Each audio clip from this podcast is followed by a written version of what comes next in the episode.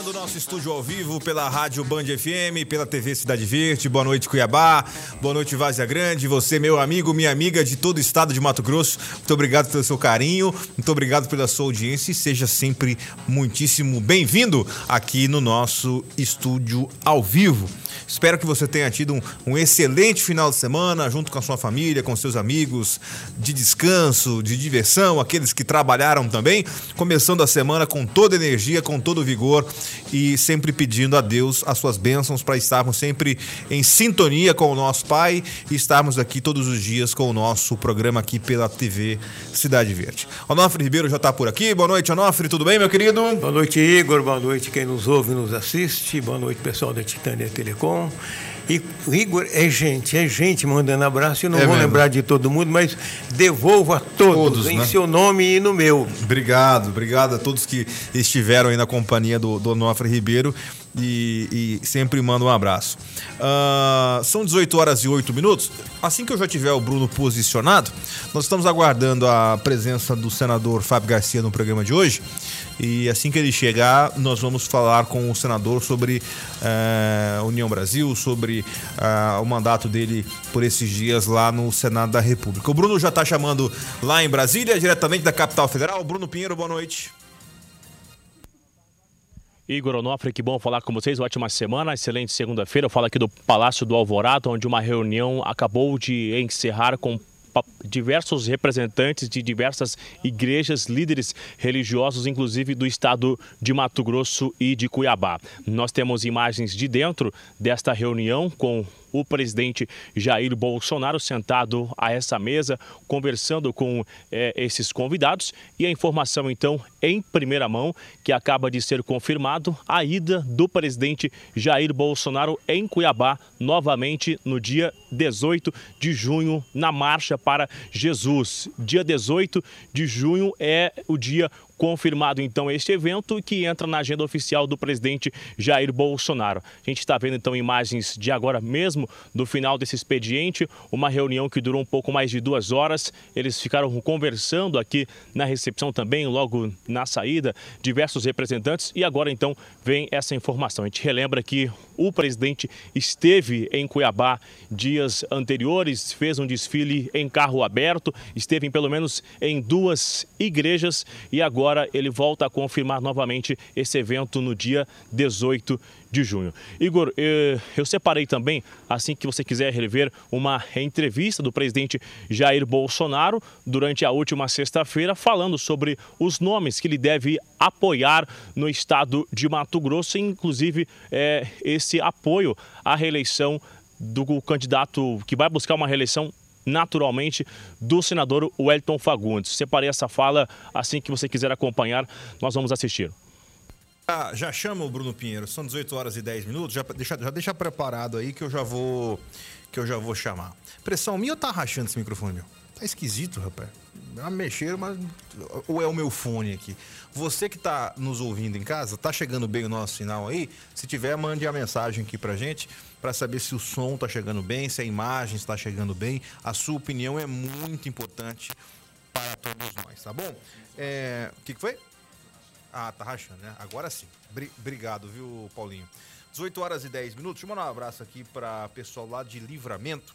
É o Alessandro do Ninho das Águias, sempre que pode nos ouve, nos assiste lá em Livramento. Deixa eu mandar um abraço especial também pro, pro meu pai, Miguel Orives, lá em Rosário Oeste.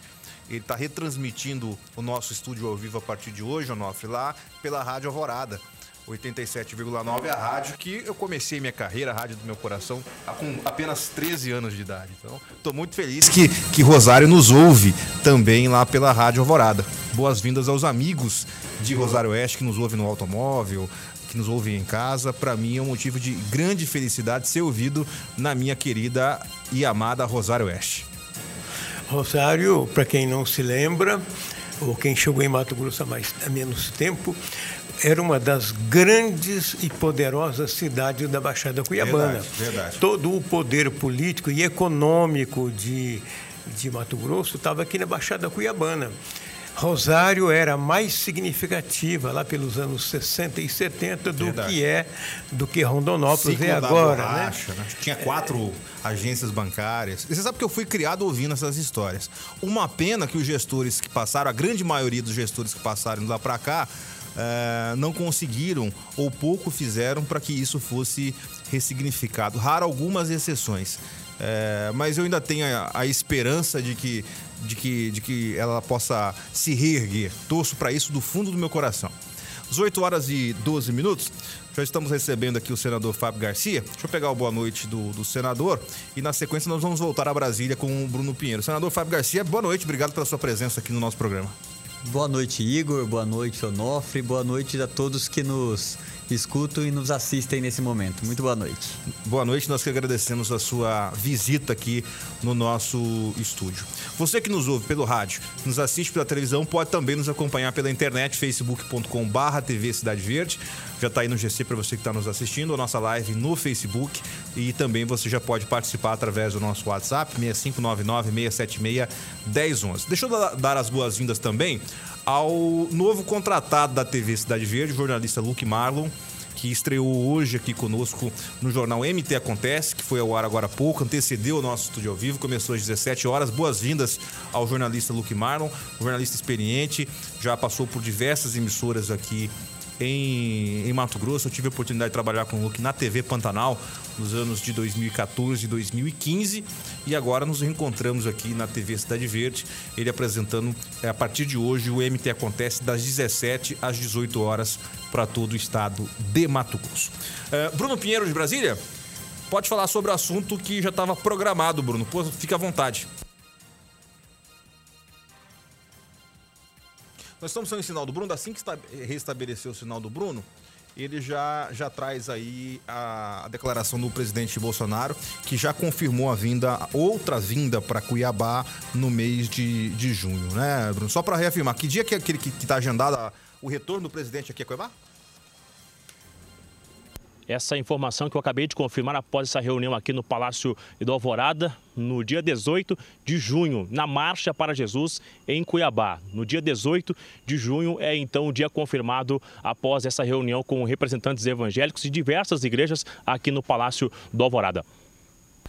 Muito obrigado, Bruno. E, e, e sobre a entrevista, o, o, presidente da República deu uma entrevista pro, pro amigo Munhoz, da, da Rádio Metrópole, a rádio comunitária aqui do centro de Cuiabá, eu assisti trecho dessa entrevista onde ele fez declarações importantes com relação à política aqui de Mato Grosso. Foi isso, Bruno? Exatamente, ele chegou a falar em diversos momentos, disse sobre um exemplo do estado de Mato Grosso como Rio de Janeiro. E no estado de Mato Grosso, o apoio ao senador Wellington Fagundes e lá no Rio, ao senador Romário. Eu separei essa fala do presidente Jair Bolsonaro, vamos ver. Temos dois estados, Rio de Janeiro e Mato Grosso, que os nossos senadores são do PL.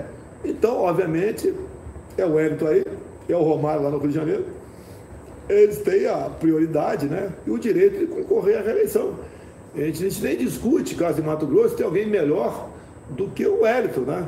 Para mim, o Wellington é, é importantíssimo no Senado, tem votado com a gente tudo, há um excelente entendimento entre nós.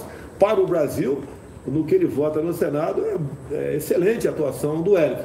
Então o partido está fechado, eu não entro nessa questão. É, eu fui para o partido, eu conversei com o Valdemar. O Valdemar tem seus compromissos. Em alguns estados, é, o eleitor fica chateado comigo, né? porque esse cara é candidato ao governo ou ao Senado.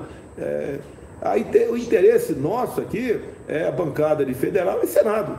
Governador, a gente compõe, como nós fizemos essa composição com o Mauro Mendes. É, e é dessa forma, não é, nem tudo é como a gente quer, como a gente gosta, né?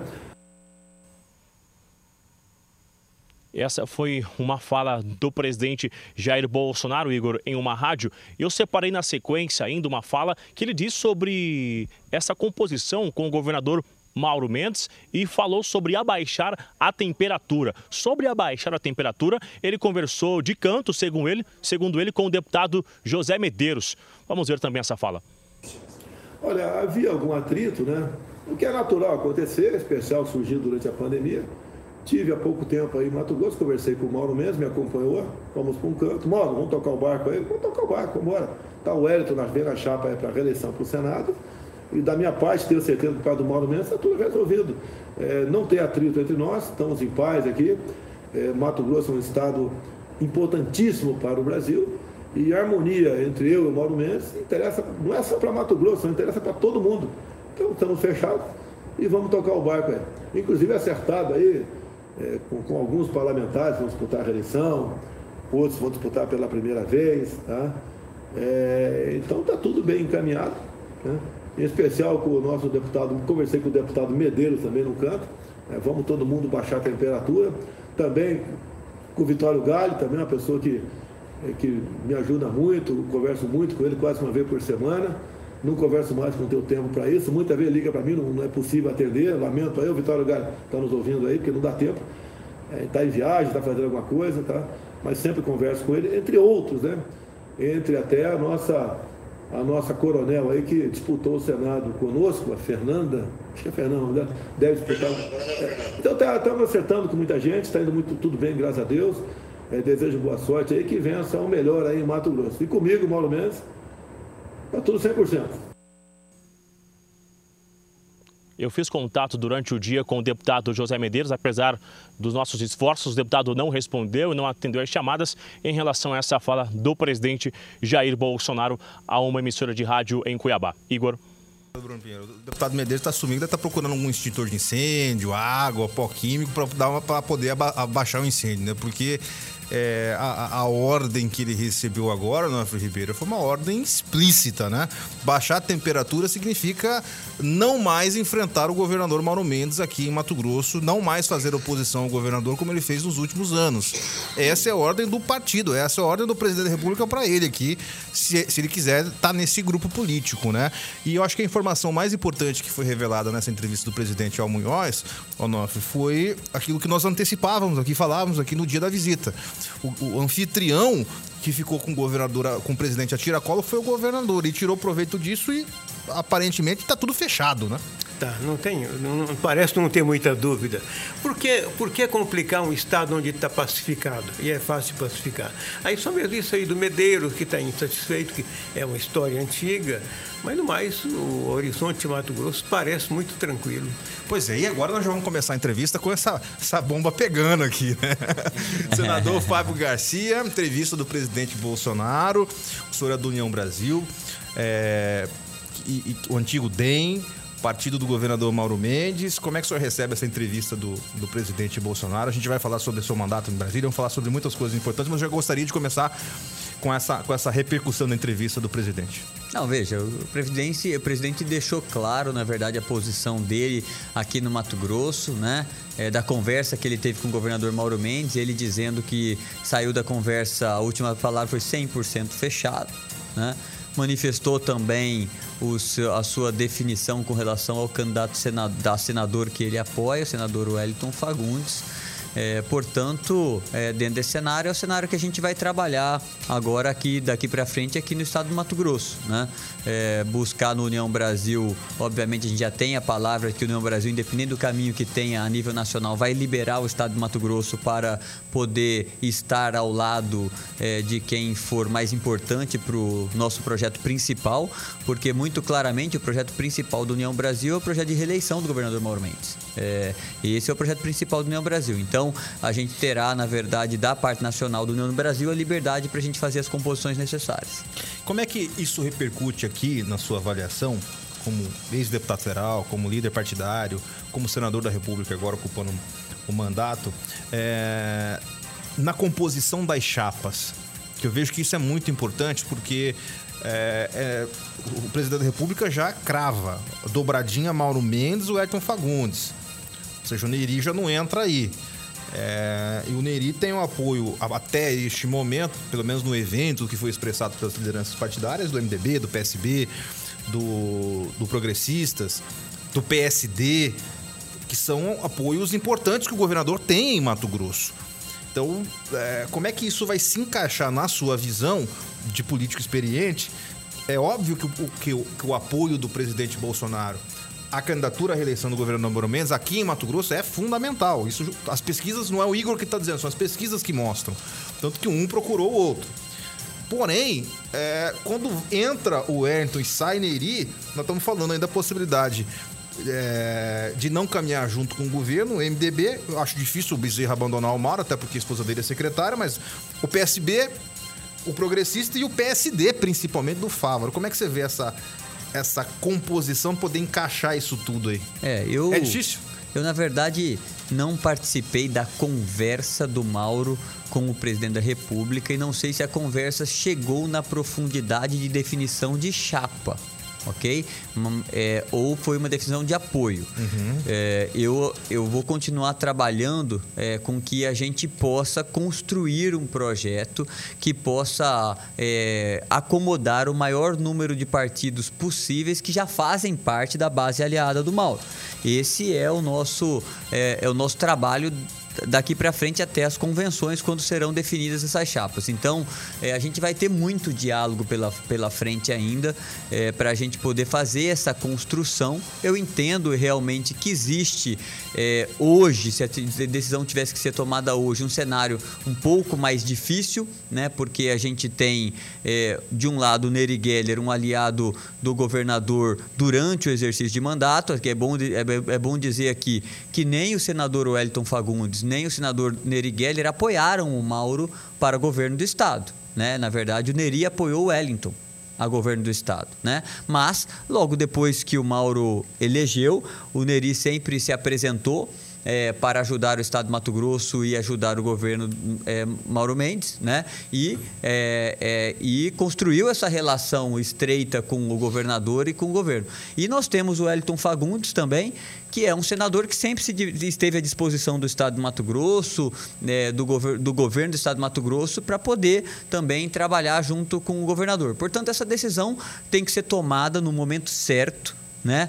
É, e eu tenho conversado com o Mauro é, sobre essa questão e ele ainda insiste, na verdade, de que a gente está no momento ainda é, que ele quer focar na sua administração, na gestão, é, quer consolidar as entregas que ele precisa fazer e ele quer deixar esse, essa decisão de, de chapa mais próximo da convenção, né? Porque no momento que se decide isso, a gente praticamente dá início à eleição. Né? E não é bom para o Estado e não é bom para o governo é, iniciar a eleição com cinco meses antes do pleito né? É, porque isso desvirtua, tira o foco. Portanto, é, essas conversas vão acontecer, são naturais que aconteça, mas eu acredito que essa definição aconteça, acontecerá mais próximo da convenção. O senhor acredita que, que essa entrevista do presidente, onde ele mesmo o senhor dizendo que obviamente a chapa não está fechada, porque a convenção é que define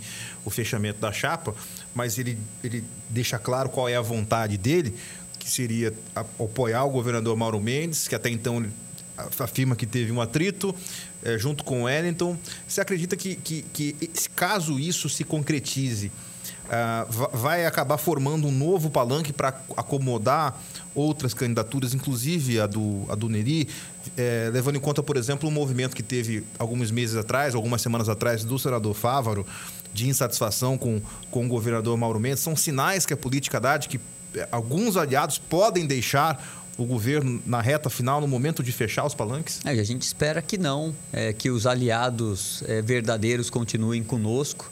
Nós entendemos é, e eu tenho escutado dos aliados é, somente elogios com relação à gestão do governador Mauro Mendes, portanto, não escuto de nenhum aliado é, críticas com relação à administração, todos reconhecendo que, que é, o Mauro consertou o Estado de Mato Grosso, está fazendo uma grande gestão. Então, se nós pensamos que é, é importante é, que Mato Grosso siga no, no, no, no caminho correto, nós pensamos que é importante a continuidade do Mauro Mendes como projeto maior.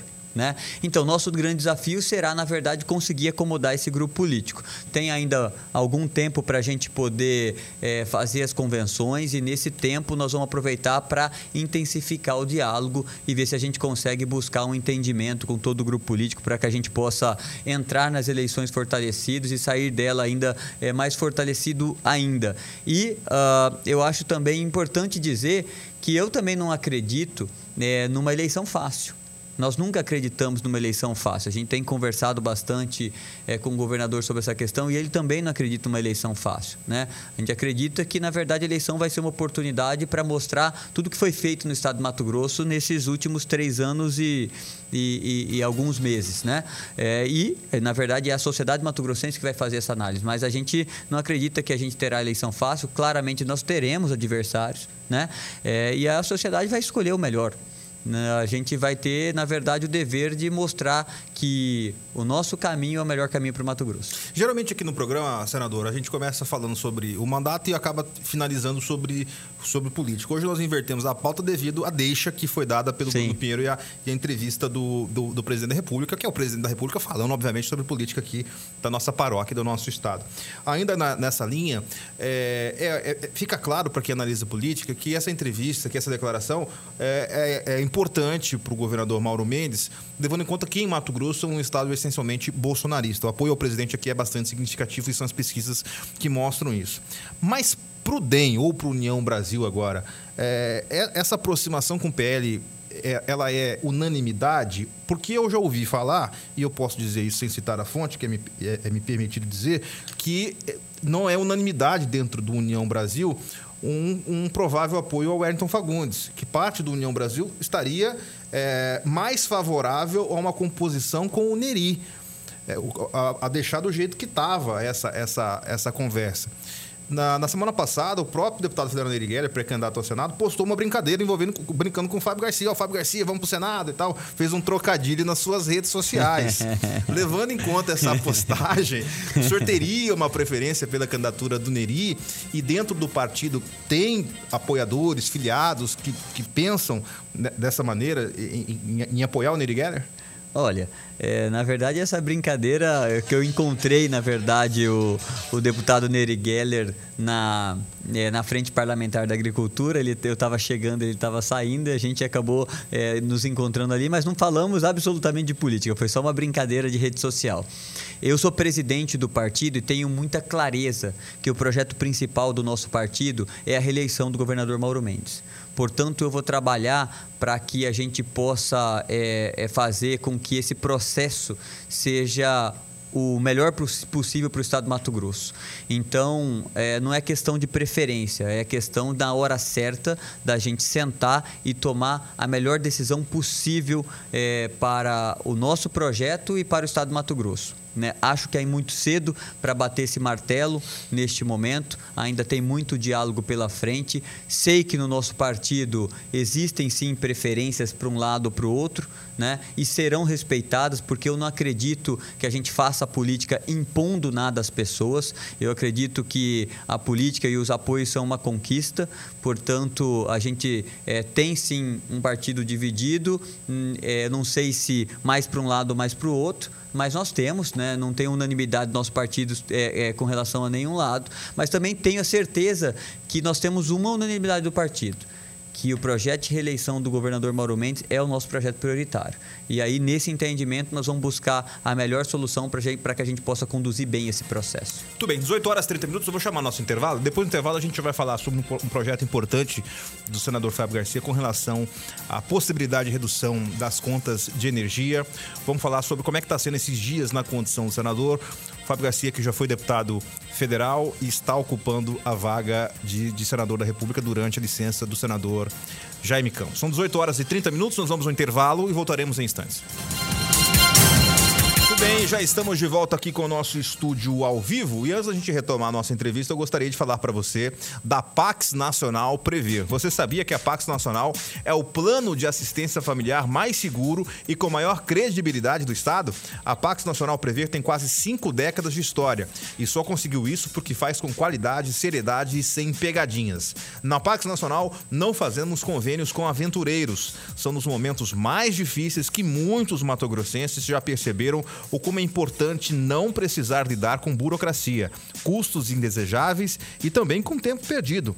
São nessas horas que a Pax Nacional cuida de tudo para você, com a experiência de quem tem como missão servir a todos com qualidade porque família que tem Pax Nacional é família segura. Quem tem Pax vive sabendo que tem ao seu lado uma marca de credibilidade que está 24 horas à sua disposição. Então, quer qualidade? É só ficar na Pax, a marca que mora no coração de toda a nossa gente. Pax Nacional Prever, Viver Tranquilo. 33152700 981540054. Deixa eu agradecer aqui as participações que estão chegando através do nosso WhatsApp. Você que escreve, você que participa de todo o estado de Mato Grosso, os amigos de Nova Mutum, o Salatiel lá de Guiratinga nos assistindo, os amigos de Sorriso, Rondonópolis, Primavera do Leste, todos os amigos, Raimundo lá de Tangará, já registrei aqui a audiência dele. Obrigado a todos pelo carinho da, da audiência. Senador Fábio Garcia, é, o senhor assumiu recentemente, como eu disse, na, na vaga do senador Jaime Campos e chamou a atenção, eu, eu, e é o meu dever acompanhar a agenda dos políticos de Mato Grosso, tanto pelas redes sociais, da maneira que, que pudemos, e é, percebi que o senhor teve uma, uma agenda bastante extensa com alguns ministros. A agenda com o ministro das Minas e Energia foi para tratar de um projeto de sua autoria que possibilita, que tem a possibilidade de reduzir uh, as contas de energia. Eu gostaria que o senhor explicasse para os nossos telespectadores, para os nossos ouvintes, do que se trata esse projeto e como ele funcionaria. Ok, bom. Igor, é, eu acho que você sabe, mas talvez a, a maioria da população mato-grossense não saiba, é, que é, eu antes de entrar na política, e eu estou há pouco tempo na política, eu tive somente um mandato, eu sempre trabalhei na iniciativa privada e sempre trabalhei no setor de energia. Sim. Né? Eu fui é, executivo e diretor de grandes empresas de energia no Brasil, fora do Brasil, é, e portanto, ao longo dessa caminhada, eu adquiri um conhecimento no setor que eu trabalhei é, por muito tempo, que é o setor de energia elétrica. Né? Eu entrei é, no Congresso Nacional, no Senado Federal, e na semana seguinte foi aprovado um aumento de 22% em média para a tarifa de energia do estado de Mato Grosso. O que eu considero um absurdo. É, a, a, energia no Brasil e no Mato Grosso está chegando a patamares inadmissíveis, inaceitáveis, diria, eu diria.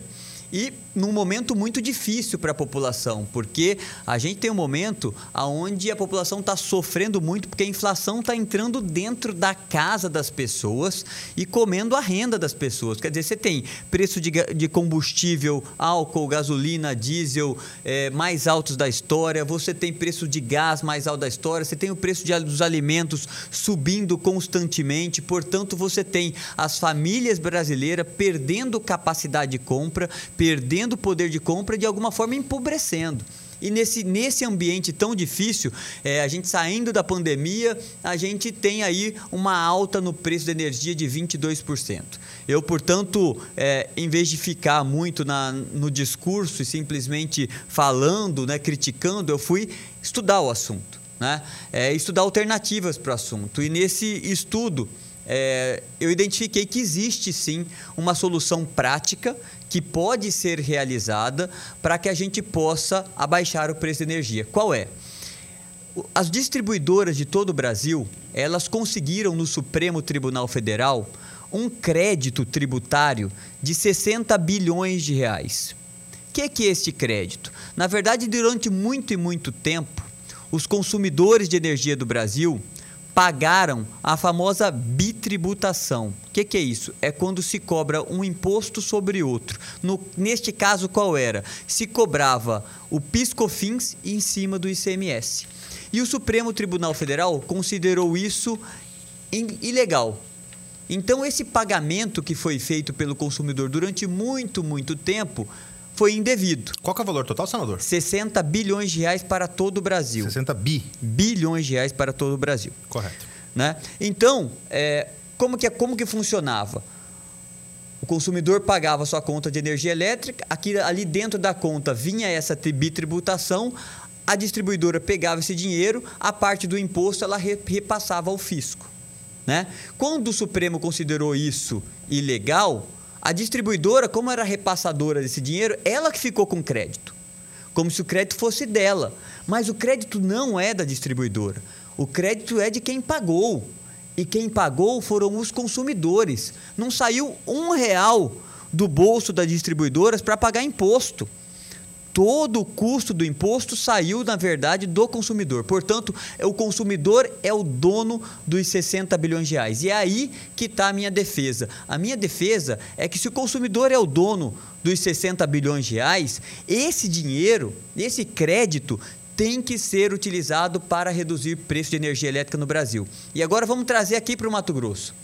Nós tivemos 22% de aumento no preço de energia elétrica no Mato Grosso. A Energisa constituiu 1,2 bilhões de reais em crédito tributário. Ok? 1,2 bilhões de reais. Mas não é da Energisa. São dos matogrossenses que pagaram suas contas de energia durante muito tempo e, e recolheram e pagaram esse imposto, essa bitributação. Portanto, a minha defesa é utilizar esses créditos para reduzir o preço da energia elétrica. Né? Para vocês terem uma ideia do impacto, se nós utilizarmos o 1,2 bilhões de reais para reduzir o preço de energia elétrica, nós teremos uma redução neste ano entre 15% e 20% do, da tarifa de energia elétrica. Para o restante do ano? Para o restante do ano, até esgotar os créditos. Né? Então, é, então é, é, a gente sairia de um aumento de 22%, né? Para é, uma redução de quase de 15%, de 15 e sobre esse projeto, aumento. Se o senhor me permita, por, por curiosidade, é, desses 60 bi, e aí o senhor fez a, a, a, a fração de, de Mato Grosso, é, como é que isso seria na prática? Já que o senhor é senador, isso vai ter que ser para o Brasil todo. Né? É, isso, isso, como é que isso funcionaria caso seja aprovado, é, especificamente para Mato Grosso, ou teria que ser um pacote Brasil? Não, na verdade, o que acontece? De verdade, de verdade, nem projeto precisaria. Então, eu tenho feito, na verdade, cobranças e diálogos com o Ministério de Minas e Energia. Eu tive com o ministro Almirante Bento Albuquerque, ministro de Minas e Energia. Eu tive com a Agência Nacional de Energia Elétrica, com a ANEL, com o diretor-geral da ANEL. É, e tive, na verdade, na audiência pública do Senado, é, falando com o diretor de Energisa, Riberto, sobre essa questão. Né? Chamei uma audiência pública agora para o dia 17 de maio, já está marcada onde vão participar o Ministério de Minas e Energia do Brasil, a Agência Nacional de Energia Elétrica, a Associação Brasileira dos Distribuidores de Energia, a Associação Brasileira dos Consumidores de Energia, para que a gente possa discutir a utilização desse crédito. Se nós tivermos uma decisão é, política e regulatória para a utilização desses créditos, a Agência Nacional de Energia Elétrica pode considerar esses créditos quando calcula a tarifa da distribuidora, né? Então, na revisão, considera esses créditos e esses créditos, portanto, fazem automaticamente com que a tarifa baixe. Não é necessário que a gente tramite projeto de lei para isso. Basta uma decisão política e regulatória. E é o que eu estou tentando. Essa é, é esse é o, é o, trabalho, esse é a briga que eu estou fazendo, essa é a cobrança que eu estou fazendo para que a gente tenha essa decisão quanto antes. Por isso, chamei a audiência pública no dia 17 do 5 do Senado para que a gente possa fazer essa pressão, porque é uma decisão a nível nacional. Com esses atores que o senhor tem conversado, fazendo essa cobrança, é, administrativa, política, é, como é que tem sido a, a, resposta? Como é que tem sido o feedback por exemplo, do Ministério das Minas e Energia. O presidente da República vive, vira e mexe, fala que quer cortar imposto, que quer diminuir. Ele deu uma entrevista recente falando que estava achando absurdo a, a forma como a, a, energia, o combustível do Brasil estava funcionando. Como é que foi é, esse feedback desses atores que vão acabar tendo que resolver isso? Olha, alguns atores é, se manifestam favorável à, à minha defesa, alguns é, colocam algumas resistências. Por exemplo? Né? Por exemplo, né, as distribuidoras elas têm algumas resistências, óbvio, claro. porque elas teriam a sua tarifa desse ano diminuída entre 15% a 20%. Né? E esse é 15% a 20% a menos de faturamento. É bastante faturamento que elas deixariam de ter. Então a gente tem a resistência. É, o que a gente precisa, na verdade, é fazer a cobrança, fazer a luta, é, nos esforçar para que a gente é, possa ter a decisão de fato regulatória e política. Da ANEL, qual, qual tem sido? A ANEL ela está tentando fazer uma, uma posição um pouco mais ponderada de utilização de parte do crédito. E eu estou defendendo não. Tudo. Esse crédito não é, não pertence à ANEL, não pertence ao Ministério, não pertence à Energisa, não pertence a nenhum político, ele pertence aos consumidores. E se você for perguntar para cada consumidor do Brasil que pagou esse crédito, que pagou essa conta, se ele quer utilizar esse crédito uma vez só, ele vai dizer que sim. Até porque o momento é muito difícil do país. As pessoas estão sofrendo com a, a alta dos preços é, é, entrando dentro da casa. Então, se você perguntar, ele vai dizer: não, eu quero. Então, se esse crédito pertence a eles, a gente deve obedecer à vontade de quem pagou o crédito, que é o consumidor de energia elétrica. Portanto, a nossa briga é para que use na integralidade. O que, que, o que, que você tem a dizer com relação a possibilidade de ajuizar isso. Eu, eu vi que, alguns comentários nas suas redes sociais, as pessoas dizendo assim, olha, isso aí vai só na justiça. Mas a justiça também a gente não dá para confiar muito. Isso demoraria muito tempo para ser resolvido é, e a justiça seria um caminho? Olha, é, há, há, existem brigas na justiça que são quase que eternas, né? É, eu acredito que a gente precisa de uma solução mais prática não é, então portanto o primeiro caminho que eu vou tentar é o caminho, na verdade, é da decisão de governo, a decisão regulatória de, é, de, na verdade, usar os créditos de forma muito prática e de forma integral para reduzir preço de energia. Se não conseguirmos, nós temos outros dois caminhos: na justiça ou através de uma legislação específica. Né? Mas como está próximo, na verdade, eu iniciei essas conversas e está próximo, na verdade, a nossa audiência pública, né? nós vamos dar seguimento a essa luta com todos esses agentes, para que a gente possa, na verdade, conseguir tirar do governo federal né, e da agência de regulação uma definição da utilização integral dos créditos para reduzir o preço de energia. Com relação a. Se a gente for parar para pensar, as pessoas acabam não, não, entendendo, a gente não entende por que, tudo que envolve é, serviços essenciais se tira com uma mão, se dá com outra, às vezes tira com as duas mãos. Ah, saiu da bandeira vermelha, vamos, agora vai baixar a energia. Aí vem essa decisão, mas 22 por mas não ia baixar, estava todo mundo feliz. Então, em 24 horas, basicamente em poucos dias, de uma notícia boa, vamos sair da bandeira vermelha, aí vem agora e vai, vai aumentar 22%. Por que, que funciona assim? Já que o senhor entende, já trabalhou com isso, explica para o nosso, nosso telespectador por que, que a conta sempre acaba ficando para o cidadão, ficando para quem paga o imposto. Bom, é porque no setor de energia elétrica em especial tem dois motivos. O primeiro é porque tem dentro do setor de energia elétrica, né, e de, daquela conta que o cidadão paga, uma série de subsídios. Uma série de subsídios. E alguém paga a conta. Quando você subsidia algum setor, quando você, na verdade, não cobra integralmente daquele setor aquilo que deveria cobrar, né, essa conta chega e essa conta está chegando. E também tem é, pedaladas, vamos dizer assim. Tem barrigadas. A gente empurrou conta para frente. Contas que foram feitas é, é, para baixar preço de energia na martelada, lá pelo governo Dilma, por exemplo, a gente paga essa conta até hoje. Foi em 2013, né? Se, porque foi, foi prévia à eleição, né? 2013. É, porque se baixou energia, na verdade, não com, uma, com, com um projeto, com uma política o suficiente. Não. Se baixou a energia, na verdade, pegando uma conta que tinha que ser paga e empurrando ela para frente. Né? E fazendo com que o consumidor pagasse essa conta no futuro com juros e correção monetária. Essa é a verdade. Então a gente carrega nas costas problemas do passado, basicamente dois: subsídios e contas que foram empurradas para frente. Por isso que a conta aumenta constantemente.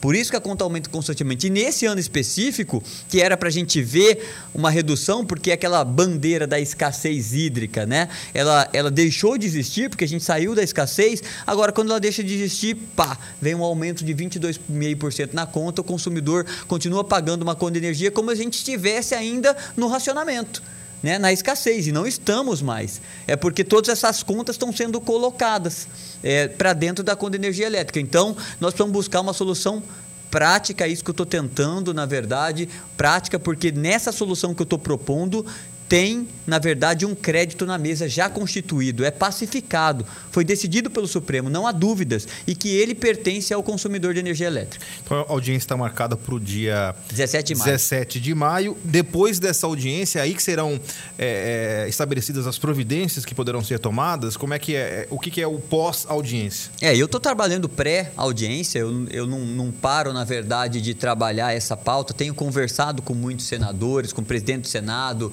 eu tenho conversado muito também é, com é, os agentes, já falei aqui, Ministério da Energia, Agência Nacional de Energia Elétrica, e vou continuar, na verdade, fazendo, na verdade, é, essas cobranças e fazendo todo esse esforço para que a gente possa chegar na audiência pública com um ambiente, na verdade, para tomar decisão.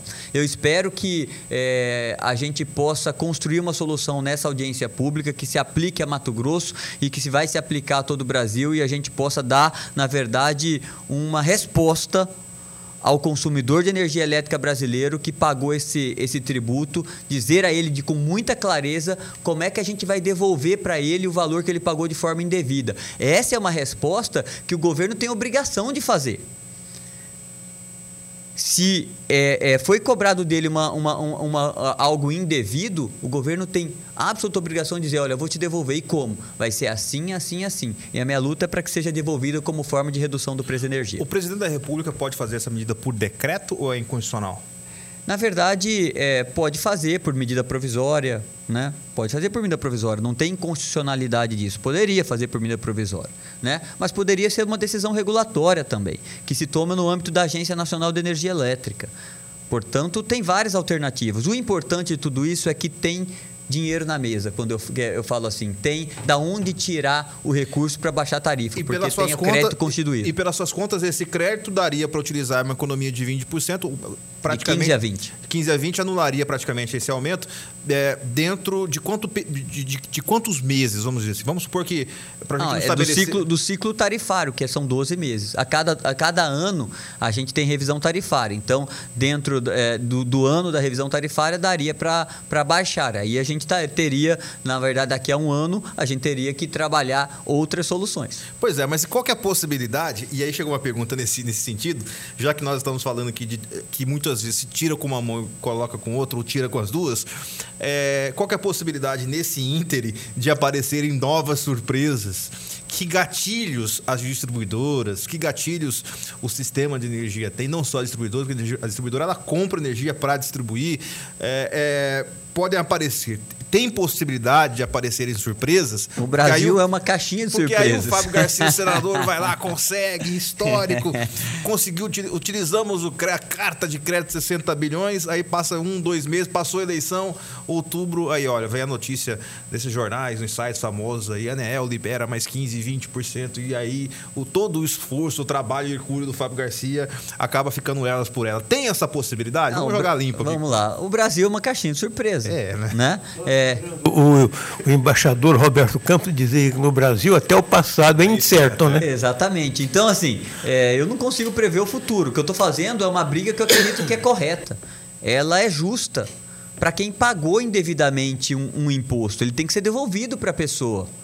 Né? E a melhor forma de, de devolver é baixando o preço da energia do cidadão. Agora, é, é, ah, o que pode vir mais para frente? O Brasil é cheio de surpresas. Até porque, por que, que é cheio de surpresas, em especial no setor de energia elétrica? Porque, vamos falar a verdade, quando a gente recebe uma conta de energia elétrica dentro da nossa casa, a gente nem sabe o que vem lá dentro. A gente só pega lá, dá uma olhada, compara se o valor que a gente está pagando é maior ou menor do, do que o mês anterior e a gente paga a conta. Ninguém sabe tudo que tem dentro dessa conta. Ninguém sabe. E é muito difícil de entender também. Portanto, é um local muito fértil, vamos dizer assim, muito tranquilo para que o governo fique colocando conta lá para dentro, porque ela não é clara, não é transparente, é complexa, é complicada de entender. Eu vou dar um exemplo para vocês aqui do absurdo que existe no setor elétrico, é algo que eu brigo desde a época que eu fui deputado federal, é, há quase oito anos atrás. O, é, a gente paga, dentro da nossa conta de energia elétrica, uma conta que chama Conta de Desenvolvimento Energético. Ali reúne. Como é que é o negócio aí? Peraí, vamos devagar que o Santa de barro. Então vamos lá. Nós temos um negocinho lá, letrinha miudinha nas quando contas. Você, quando você paga a sua conta, ah. lá tem. Ah. Lá dentro tem. A energia que, você, que, que, que, se, que chega na tua casa, a energia que eu digo é a geração de energia. Certo. O cara que gera energia lá, né? A hidrelétrica, a termoelétrica, a usina solar, qualquer coisa. Você tem lá o custo da energia. Aí essa energia para sair da usina, ela e chegar até uma subestação, tem um custo de transporte.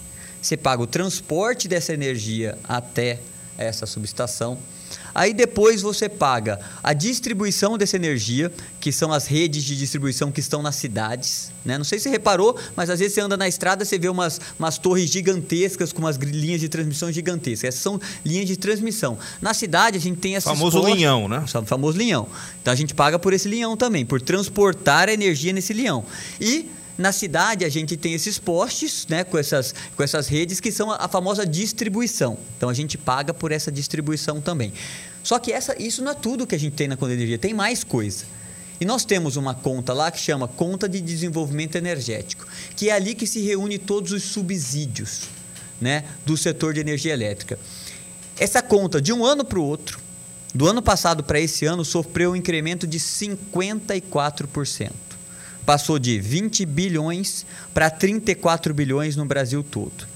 Mas tem um problema mais grave.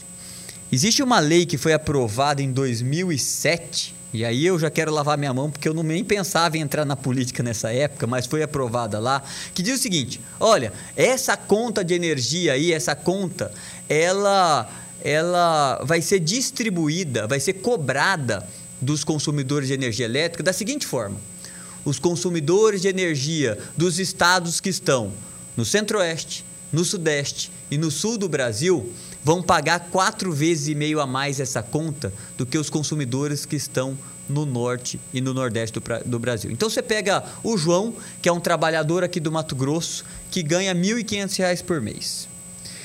Quando ele recebe essa conta de energia dele, ele paga dessa conta, dessa, de, desse custo aí, quatro vezes e meio a mais do que o mesmo João, que ganha os mesmos R$ 1.500, que mora no, no, norte ou no nordeste do Brasil. Ele paga mais simplesmente por morar em Mato Grosso. Que beleza.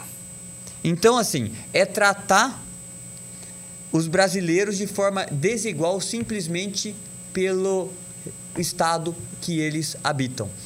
Chegando ao ponto, e olha como é um absurdo, chegando ao ponto que o João trabalhador aqui do estado de Mato Grosso que ganha R$ 1.500, ele paga mais dessa conta do que o Manuel, que ganha 50 mil reais, mas que mora do Nordeste.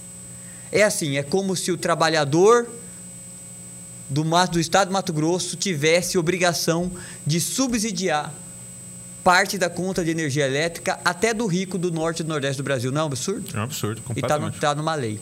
Desde e ela 2007. Se, e desde 2007. E ela é aplicada. Aí, quando eu fui deputado, eu briguei muito para corrigir essa distorção numa medida provisória. Eu já ia perguntar para o senhor, mas o senhor teve lá. O senhor falou que em medida, 2007 o senhor não foi deputado. Numa medida, mas depois o senhor foi. Depois aí, eu fui. Que que o senhor fez? Numa medida provisória, eu incluí é, é, uma previsão para a gente poder ajustar essa questão, né?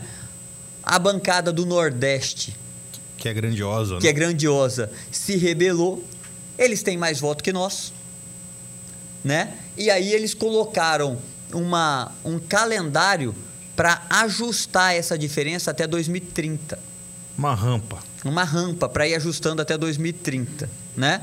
E eu vou continuar brigando que esse ajuste seja imediato, porque na minha visão é algo inconstitucional, senhor Nofre inconstitucional. Um cidadão brasileiro não pode ser tratado diferente de outro simplesmente por morar numa unidade federativa específica do Até Brasil. porque o Brasil é uma república federativa, não é um, não é um estado confederado, né? Exatamente. Aqui o que vale para Mato Grosso tem que valer para qualquer outro estado, já que é uma república federativa. Não pode ter diferença, salvo as constituições estaduais, é, de um estado para o outro. É, portanto, Igor, é, a gente vive num país que é uma caixinha de surpresas, né? que, que existem ainda é, muitas é, questões a serem corrigidas. Eu vou tentar, da melhor forma possível, exercer o meu papel onde eu ver alguma coisa errada, eu vou lutar para a gente corrigir.